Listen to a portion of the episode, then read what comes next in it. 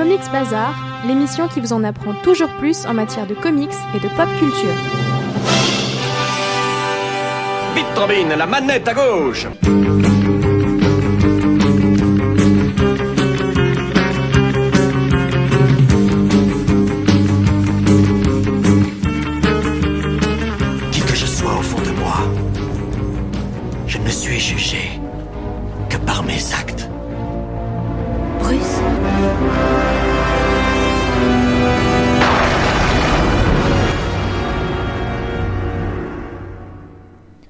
Bonjour à tous et soyez les bienvenus dans ce 56e numéro de Comics Bazar. Comics Bazar, c'est votre émission hebdomadaire en matière de comics et de pop culture et je suis ravi de vous accueillir cette semaine pour un nouveau numéro.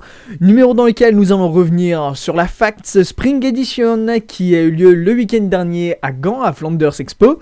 Je m'y suis rendu, je vous ai pris quelques photos et j'y ai fait quelques interviews bien entendu d'artistes à découvrir dans ce numéro et aussi dans celui de la semaine prochaine. Bien entendu, c'est Villian Micro et nous allons écouter dans quelques minutes l'interview de Laurent Libessard, mais tout de suite, je vous invite à découvrir ou à redécouvrir l'artiste digital euh, adepte des, turbo, des turbomédias, pardon, Mast, artiste français habitant à Lille et surtout travaillant chez Marvel. C'est tout de suite l'interview de Mast. Et à la Fax, on fait aussi des belles rencontres. Je me trouve par exemple sur le stand de Mast, qui est auteur et artiste de comics chez Marvel. Bonjour. Bonjour. Alors, pourrais-tu te présenter à nos auditeurs qui ne te connaîtraient pas encore? Alors c'est très simple, hein, je m'appelle Mast, euh, je travaille depuis 2013 pour Marvel Comics aux États-Unis, les Américains, tout ça, euh, sur pas mal de leurs séries numériques. Euh, c'est des séries vraiment pensées pour les tablettes, les smartphones et les PC. Donc par exemple, je citais des exemples rapidement, Avengers Millennium, c'est une série numérique qui a été aussi publiée en papier récemment. Amazing Spider-Man Who Am I, All New Captain America Fear Him, Thanos God Up There Listening, avec, je le dis avec mon accent super français. Mais du coup, voilà, ça fait pas mal de séries. hein. Maintenant, ça fait peut-être une dizaine de séries que je fais avec euh, Marvel au storyboard.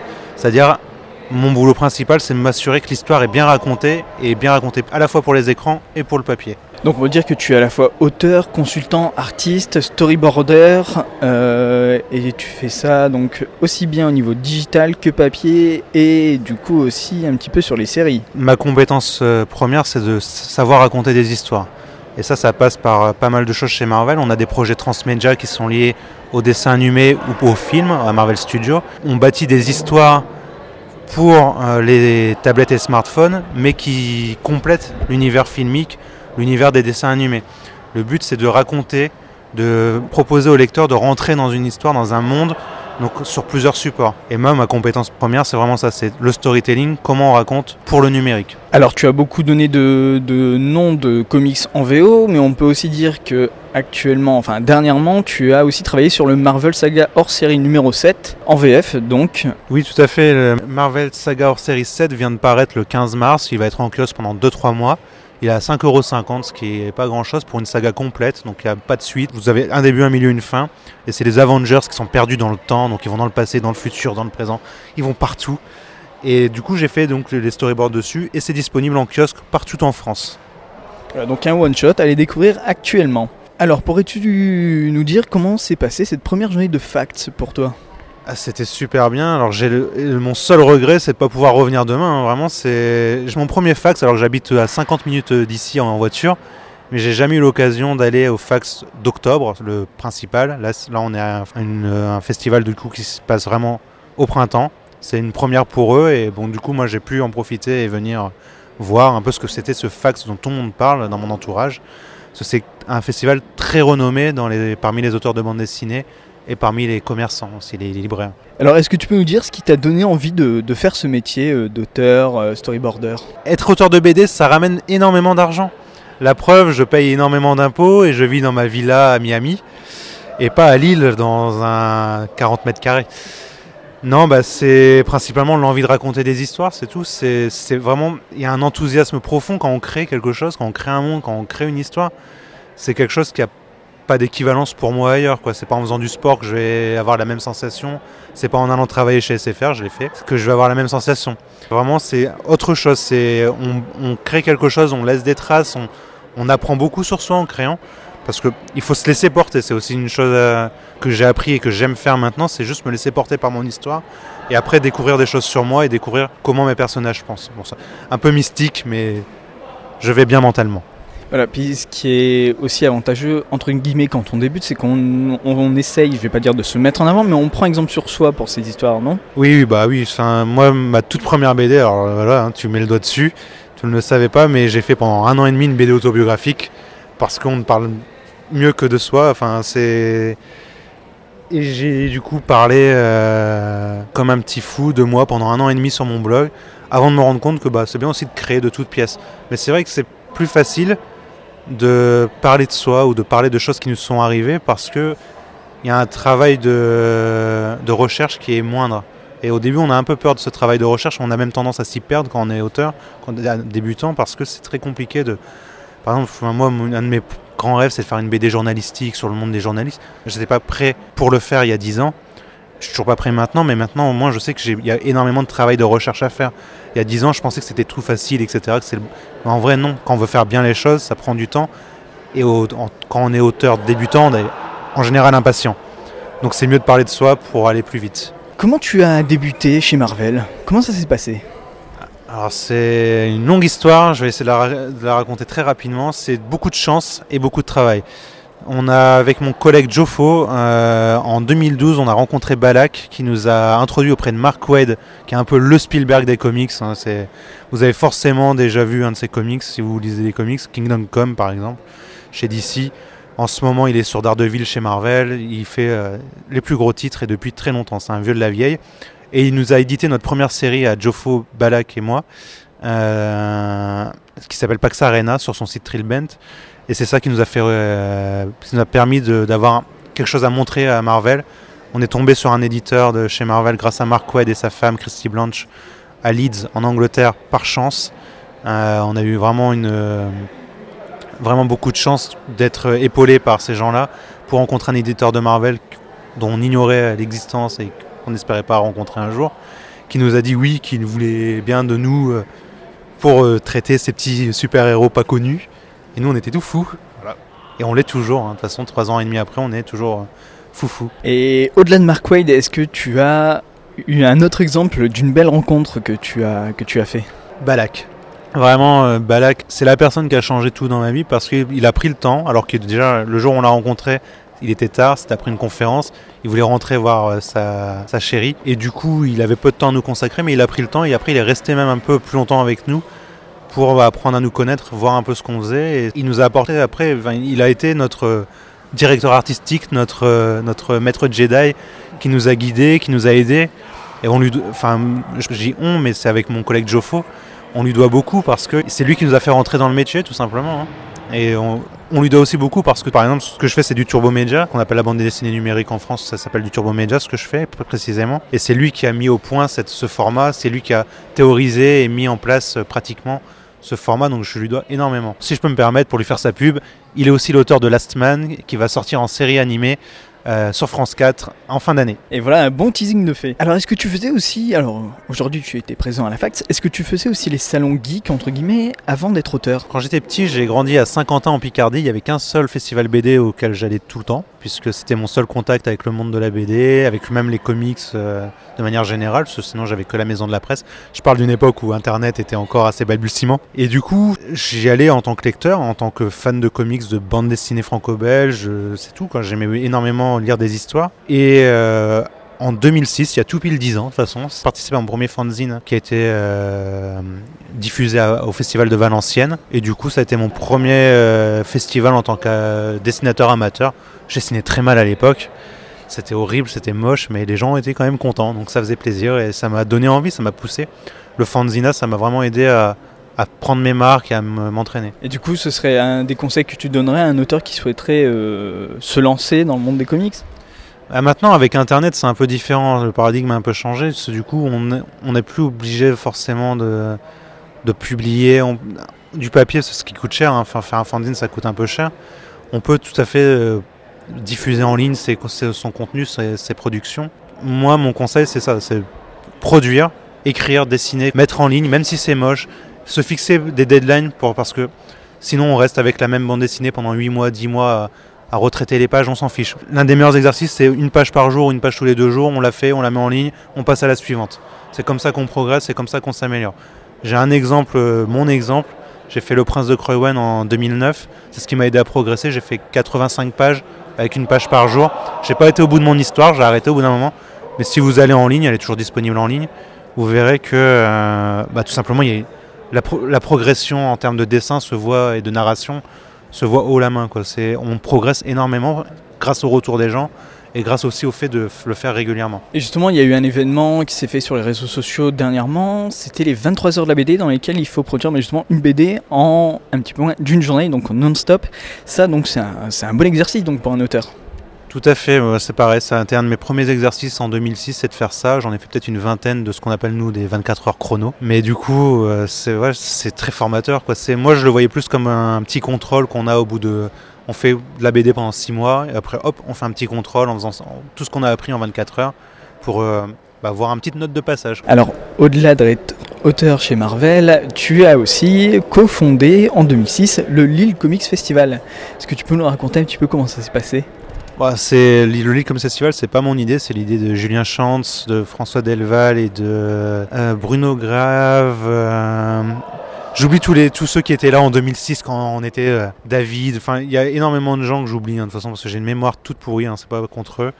Mais toujours est-il que l'équipe a évolué de façon en, termes d'années. Maintenant, il y a Julien, Nono et Johan et plein d'autres qui, qui gèrent le festival. Moi, bah, j'étais là au début pour aider euh, parce que bah, j'aimais les comics tout simplement et j'habitais à Lille. Donc je suis venu aider. Et à partir de 2009, je crois, 2009, j'ai pris de plus en plus d'ampleur parce que d'une part j'étais graphiste. Et puis après j'ai pris le poste de secrétaire et j'ai eu 2010 jusqu'à 2013 où c'était un peu mon festival. Euh, J'aimais beaucoup faire la programmation, de, pas des auteurs mais de, des conférences, etc. Ça, ça me plaisait beaucoup. C'est surtout là-dessus que je pense que j'ai laissé mon empreinte. hein. Sur le côté formel de la chose, les annonces, Facebook, tout ça, les réseaux sociaux, c'était un peu mon truc. Mais après, enfin, je sais pas moi, maintenant j'aide plus ou moins en mettant en relation avec les auteurs quand on me demande. Là, cette année, on m'a pas demandé parce que pour l'instant, ils sont encore en train de rechercher. Enfin, ils ont trouvé une salle maintenant, mais je saurais peut-être pas le dire, je sais pas si c'est secret ou pas, j'en sais rien. Mais voilà, spoiler, ils ont trouvé une salle. Le Lille Comics Festival va revenir à Lille cette année, c'est sûr maintenant. Il reste la date à déterminer, mais c'est en fin d'année. Donc n'hésitez pas à vous renseigner sur le Facebook du Lille Comics Festival qui est tenu à jour correctement par les membres. C'est un événement où il faut aller parce que tout le monde est le bienvenu. C'est pas élitiste, c'est vraiment ouvert à tout le monde. Il y a pour tous les goûts, pour toutes les couleurs. Et les prix, contrairement au festival parisien, c'est vraiment pas cher l'entrée. quoi. C'est la, la der- dernière édition, c'était 5 euros l'entrée. Et cette année, peut-être que ça va être encore moins, je ne sais pas. Mais en tout cas, ça va. C'est compétitif. Et abordable en effet, c'est ouvert à tout le monde. Tu as travaillé sur du Daredevil et Punisher, enfin Daredevil Punisher ensemble plutôt. Quel est ton avis sur la série de Netflix Et notamment cette saison 2 Alors j'en ai vu que 2-3 épisodes, euh, j'ai vu deux épisodes en projet presse et trois- un troisième épisode tout seul. Et alors mon, j'ai adoré la saison 1, moins les derniers épisodes de la saison 1, la résolution de l'intrigue.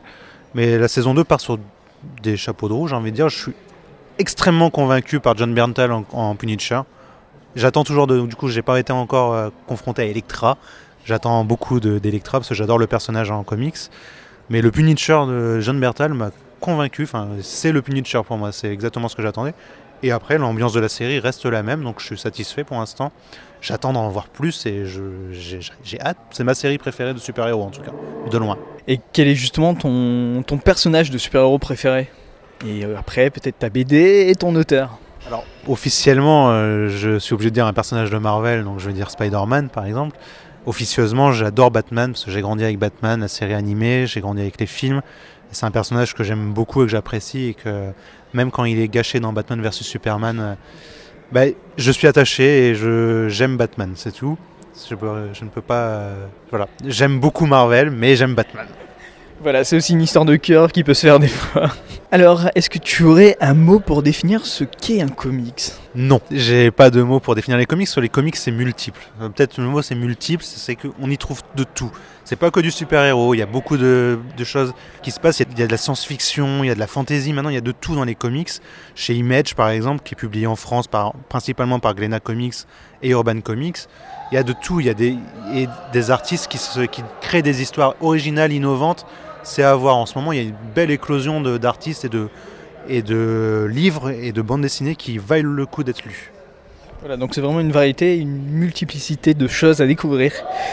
Eh bien, merci beaucoup, Mast. Donc, je rappelle que tu es artiste de comics chez Marvel. Merci beaucoup. Euh, Aurais-tu une dernière chose à rajouter? Oui, alors juste repréciser encore une fois, Marvel euh, Saga hors série 7, euh, qui contient l'intégralité de la mini-série Avengers Millennium, est disponible en kiosque. Et je vais finir en disant que j'a- j'adore énormément Michel Drucker, et je suis peiné qu'il arrête euh, son émission Vivement Dimanche. Et ben voilà, c'est aussi un message qui va s'adresser donc à Michel Drucker. Merci beaucoup, Mast. Merci à toi.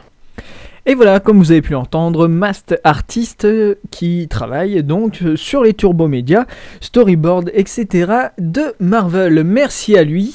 Et après cette euh, très longue interview, je vous propose de faire une petite pause musicale et on va s'écouter The Cooks avec Always Where I Need to Be.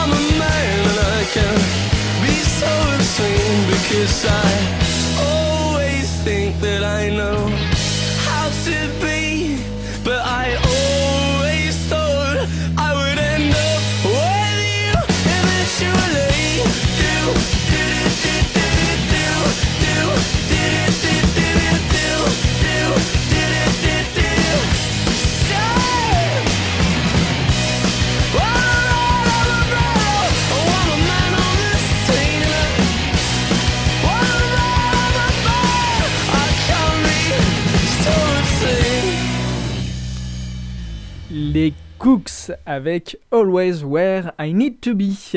Et ça résume bien ce titre dans cette émission, puisque pendant tout le mois d'avril, nous serons présents sur différents salons. Bien entendu, ça se passera le week-end. Mais avant de vous parler de notre prochain rendez-vous, je vous invite à écouter cette interview de Laurent Libessard, artiste lui aussi lillois, et qui a notamment travaillé chez Soleil. C'est tout de suite dans ce 56e numéro de Comics Bazar. Toujours à la FACT 2016, je me trouve maintenant sur le stand de Laurent Libessard. Bonjour. Bonjour. Alors présentez-vous à nos auditeurs. Que faites-vous concrètement? Professionnellement, pour un certain temps, je suis auteur de bande dessinée. Donc j'ai travaillé sur des bandes dessinées, sur des styles et des thèmes assez variés, comme les Gaulois en 200 avant Jésus-Christ, ou euh, les Rousses à forte capacité pulmonaire en 80 après, en 2082 après Jésus-Christ aussi. Voilà, c'est euh, assez vaste. Et quels sont les titres de ces BD Alors sur les Gaulois, c'était le casque d'Agris. Euh, c'est édité chez Assor BD. Euh, L'autre bande dessinée, c'est Moréa chez Soleil. Scénarisé par Arleston, enfin créé par Arleston et Thierry Labrosse à la base. Et là, je travaille dessus avec euh, Dominique Latil au scénario. Et alors, euh, lors de cette Facts 2016, vous avez essentiellement tourné votre travail autour des portraits que vous faisiez entre 5 et 10 minutes, c'était ça? Oui, c'est ça. Là, euh, c'est quelque chose que je fais à côté pour m'amuser. C'est là-dedans que j'ai commencé en fait. Mes tout premiers travaux de dessin quand j'étais gamin ont été des portraits sur les marchés avec mes parents. Euh, à côté de leur étal, euh, vraiment pour, m'entraîner. Donc là, c'est quelque chose que je refais de temps en temps parce que c'est un genre de retour aux sources. Et là, je les ai calibrés de manière à ce que ce soit rapide. Normalement, un portrait que je fais prend entre 40 et 40 minutes et une heure. Là, je me force à faire quelque chose qui prend 5 à 10 minutes pour que ce soit euh, quelque chose d'amusant et de joyeux pour la personne qui le fait et que ce soit pas euh, pénible. Disons que je l'ai pensé pour que ce soit cool pour des gamins. Et euh, demander à un gamin de rester 40 minutes sur une chaise, non, ça, ça le fait pas. Oui, en effet, c'est un petit peu tendu au niveau concentration, autant pour vous que pour la personne qui pose. Mais d'autant plus, comme vous le disiez, vous l'avez calibré au niveau du temps, mais en plus, euh, vous avez rajouté un thème qui est celui des super-héros. Alors, vous avez eu, entre guillemets, quel super-héros le plus demandé lors de cette première journée de la Facts Alors là, je l'ai fait sur le thème des super-héros, mais euh, ça peut être euh, film, jeux vidéo, n'importe quoi. Donc j'ai eu des thèmes euh, jeux vidéo et films aussi. Et je les adapte à chaque fois. Quand je fais des conventions de jeux vidéo avec ce truc-là, euh, j'axe sur jeux vidéo ou film. C'est assez variable. Aujourd'hui, il faut dire que le Iron Man a eu quand même pas mal de succès. Euh, après, c'est parce que j'en ai fait un en exemple. J'ai fait quelques exemples à l'avance et souvent, ce que je fais en exemple, c'est ce que j'ai le plus dans la journée. Donc, après, j'ai pas eu de Reine des Neiges ce qui est exceptionnel. Je crois que ça m'est pas arrivé depuis pas mal de temps de ne pas avoir de Reine des Neiges en portrait. euh, mais voilà, c'est- variable selon chaque convention. Et vous-même, quel, euh, enfin, quel super-héros vous attire le plus? Lequel vous aimez bien traiter? Oula, en portrait, je sais pas, ça dépend de chaque personne. Après, moi, mes, super-héros préférés, c'est plutôt du côté des mutants à griffes. Euh, mais c'est d'un banal. euh, Enfin, bon, Wolverine, c'est un peu le Batman de chez Marvel, quoi. Euh, tout le monde l'aime bien et pour à peu près les mêmes raisons.